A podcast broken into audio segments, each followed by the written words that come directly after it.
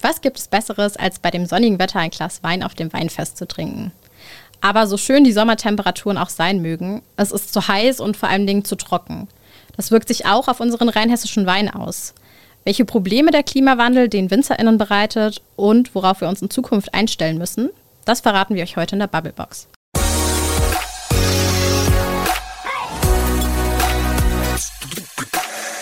Hallo und herzlich willkommen zurück aus der Sommerpause mit einer neuen Folge der Bubblebox. Ich bin Vanessa. Ich bin Franzi. Und wir sind VolontärInnen bei der VRM. Gerade sind ja auch so viele Weinfeste. Und sag mal, Franzi, trinkst du eigentlich gerne Wein? Ja, ich trinke sehr gerne Wein, vor allem gerne Weinschorle. Und ich mag vor allem gern halbtrockenen Wein. Aber ja, mit der Zukunft vom Wein sieht es ja eher nicht so rosig aus. Ja, damit hast du dich ja auch in deinem Digitalprojekt beschäftigt. Kannst du ja vielleicht mal ein bisschen davon erzählen?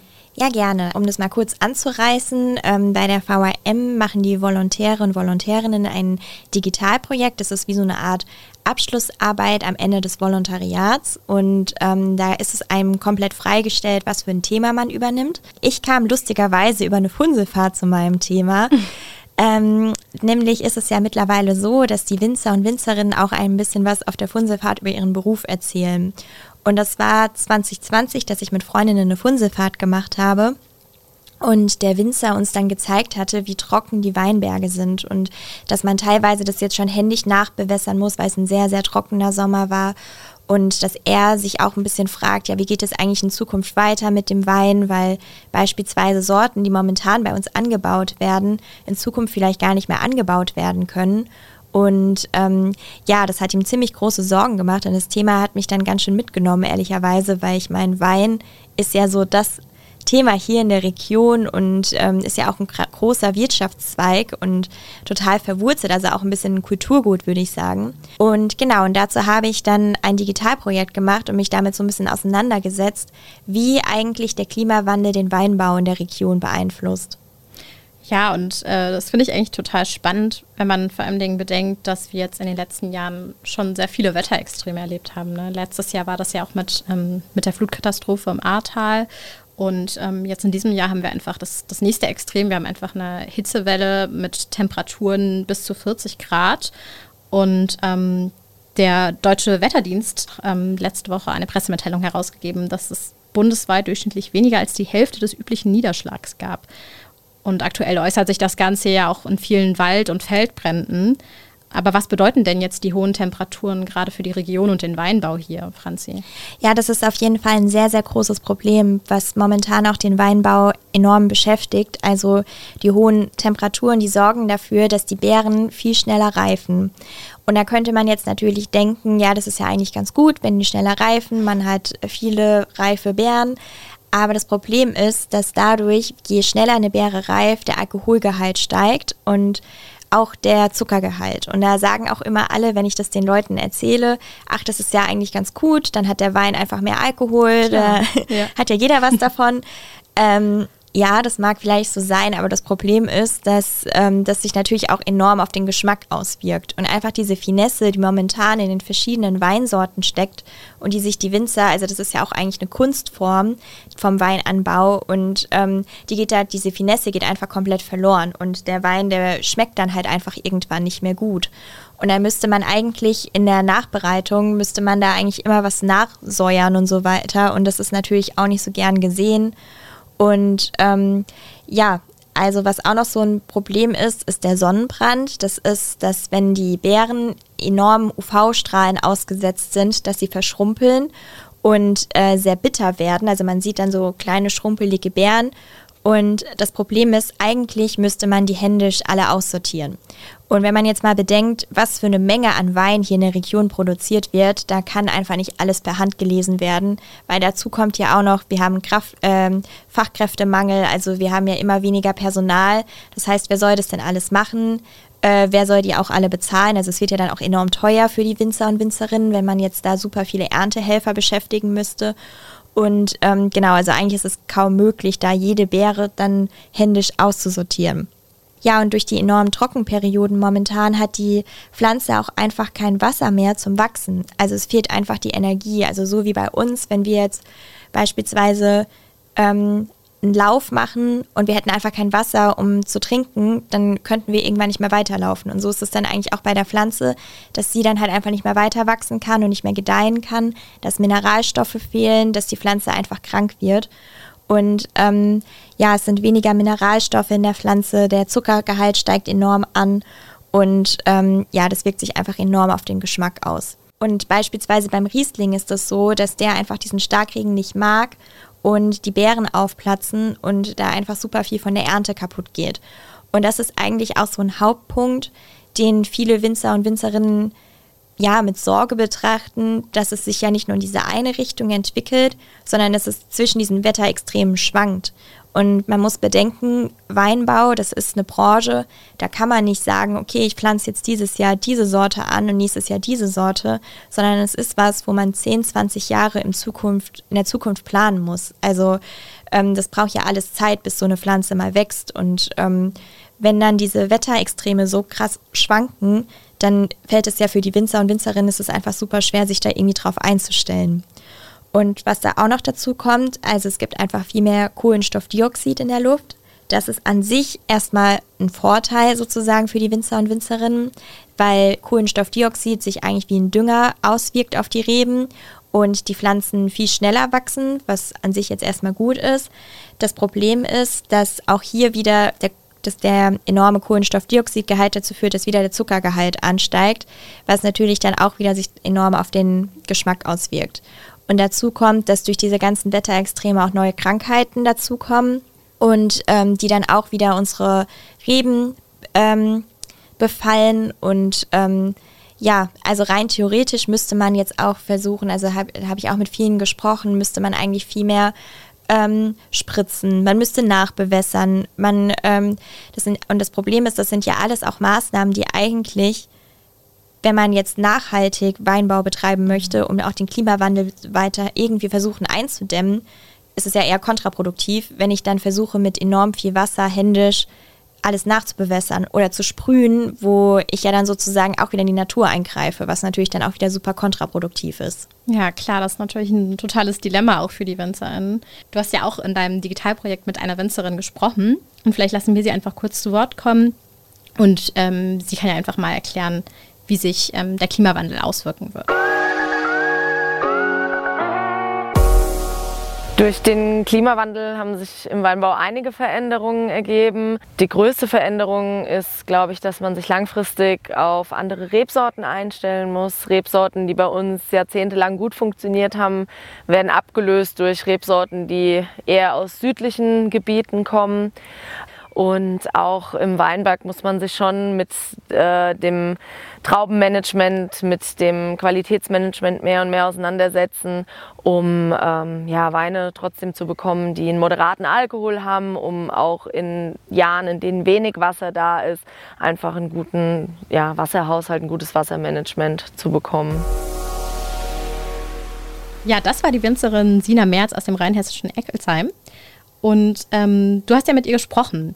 Welche Rebsorten wird denn der Klimawandel ähm, besonders beeinflussen oder besonders treffen?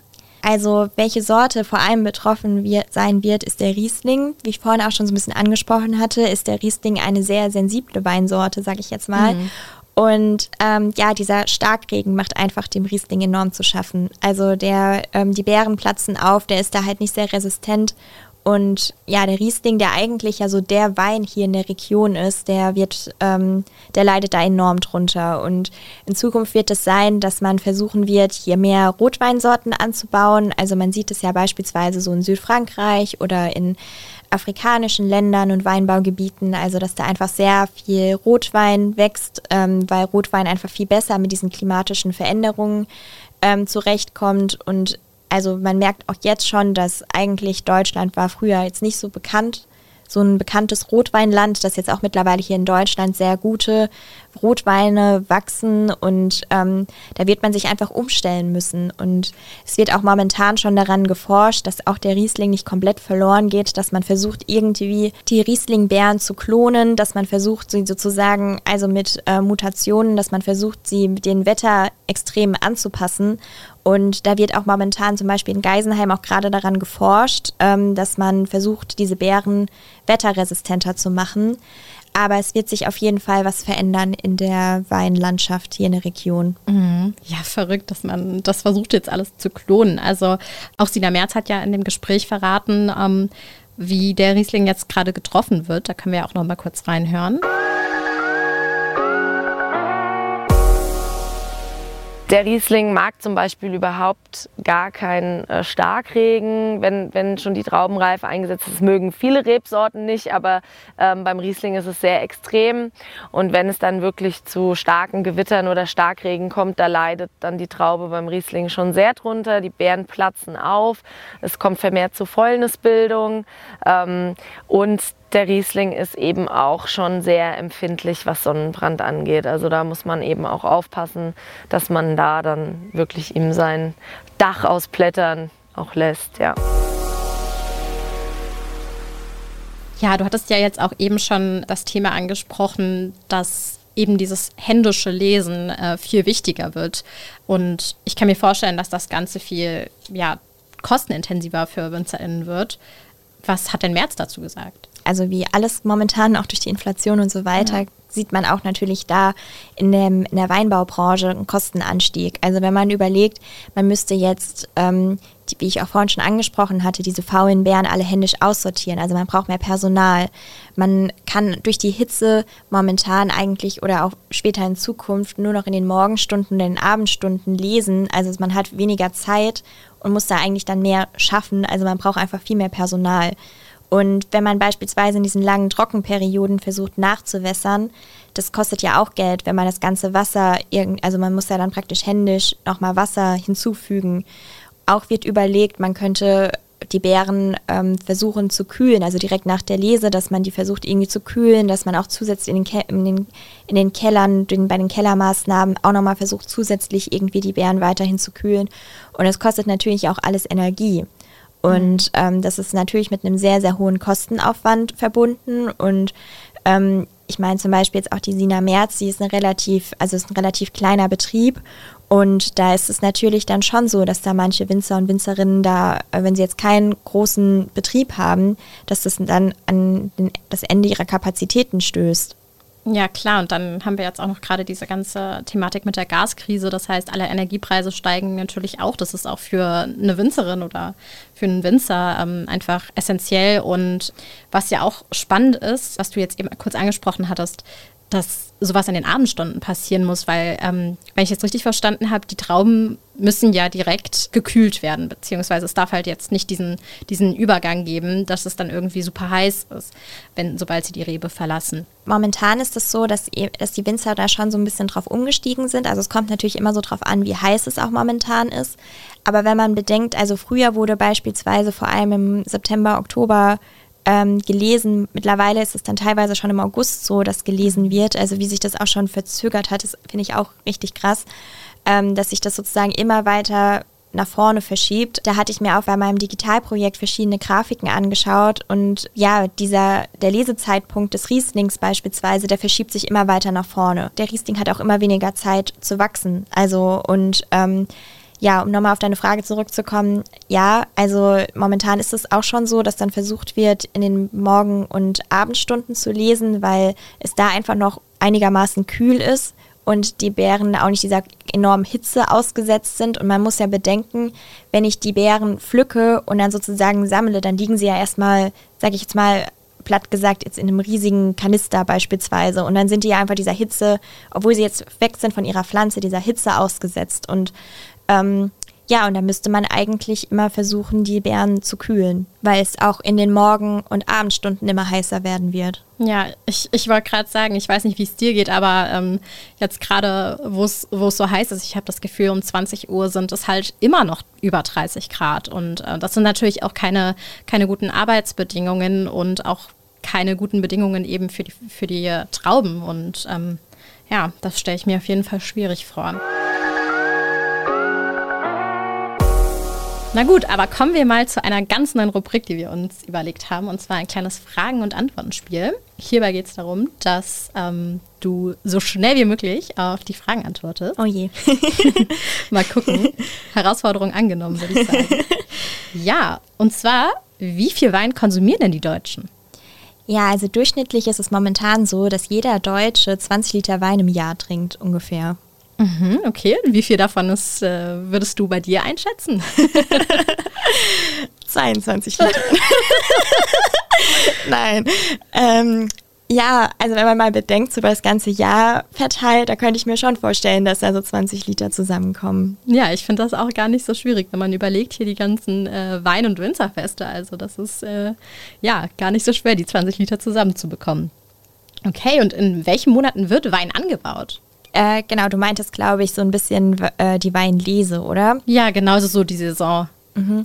Genau, weil ähm, Weinbau, das ist ja eigentlich was, was das ganze Jahr überläuft. Also es wird natürlich, also das ganze Jahr praktisch findet Arbeit statt sozusagen. Mhm. Ähm, aber gelesen wird äh, so meistens so zwischen September und Oktober. Und jetzt durch den Klimawandel verschiebt sich das natürlich immer weiter nach vorne. Also jetzt ist es auch teilweise schon so, dass im August gelesen wird. Mhm. Okay, und wie viel Wein wird so in der Region angebaut? Ja, das ist enorm viel. Also so circa drei Millionen Hektoliter wird momentan in der Region angebaut. Okay, ja, und dann äh, allein 20 Liter pro Kopf, das kriegen wir schon hin. und ähm, arbeiten viele Menschen in der Region im Weinbau?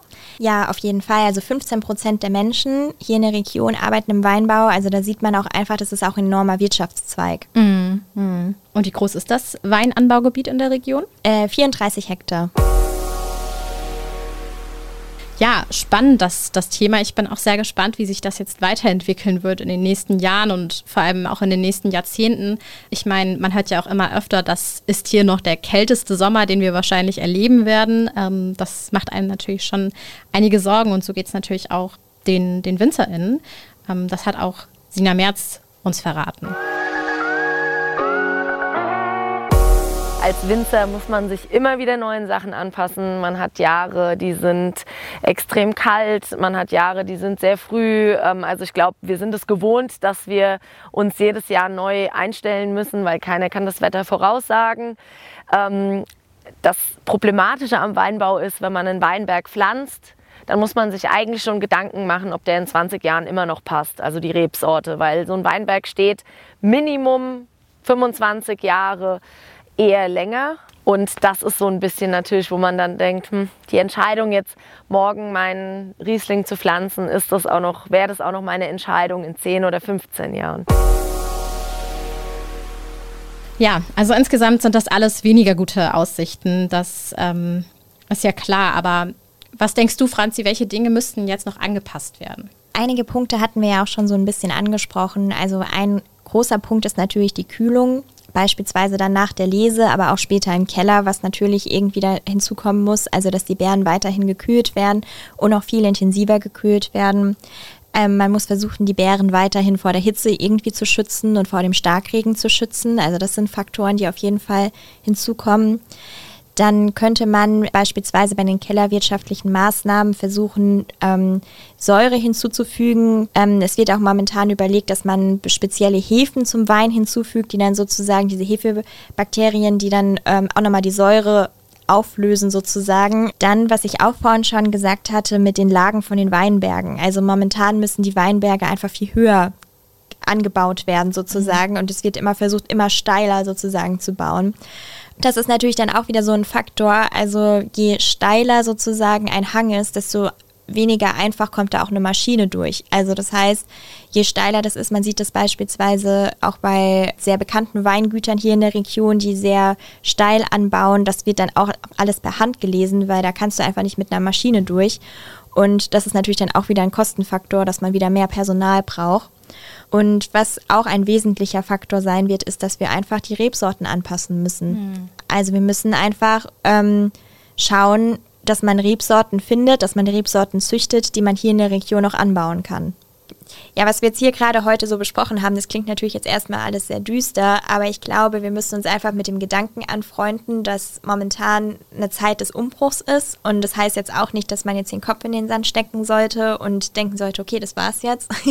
Das stimmt, ähm, ja. Der Weinbau ist verloren, sondern es ist ja auch schon so, dass momentan da auch viel dran geforscht wird. Und ich glaube, es ist einfach eine Zeit des Anpassens und wir müssen jetzt eben handeln und wir müssen Maßnahmen finden.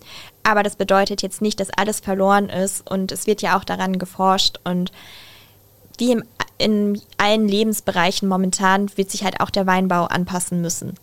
Ja, absolut. Du sprichst da ja auch ein wichtiges Thema an. Ähm, wir müssen uns einfach mit, mit dem Klimawandel beschäftigen, damit befassen und uns auch eben entsprechend anpassen. Ja, zu dem Thema haben wir übrigens auch eine Klimaserie entwickelt. Die könnt ihr euch auf unseren Nachrichtenportalen online anschauen. Um aber auch nochmal auf etwas Positiveres zurückzukommen. Ähm, es gibt gute Aussichten. In nächster Zeit sind super viele Weinfeste hier in der Region. Und auch hier in Mainz ähm, ist Ende August bis Anfang September der Weinmarkt. Und uns würde interessieren, was ist denn eigentlich eure Lieblingsweinsorte? Das könnt ihr uns einfach unter den Posts auf unseren Social Media Kanälen verraten. Und genau, wir würden uns natürlich auch um, über eine 5-Sterne-Bewertung auf ähm, den Podcast-Plattformen freuen. Genau, und das war ja unsere erste Pilotfolge von dem neuen Konzept von den Volontärinnen der AZ. Und uns würde einfach mal interessieren, habt ihr Kritik, habt ihr Anregungen? Wir würden uns da einfach unheimlich über euer Feedback freuen. Und da könnt ihr uns eine Nachricht an audio.vrm.de schreiben. Und ja, da freuen wir uns, von euch zu hören. Ja, vielen Dank und wir hören uns in zwei Wochen. Tschüss. Ciao.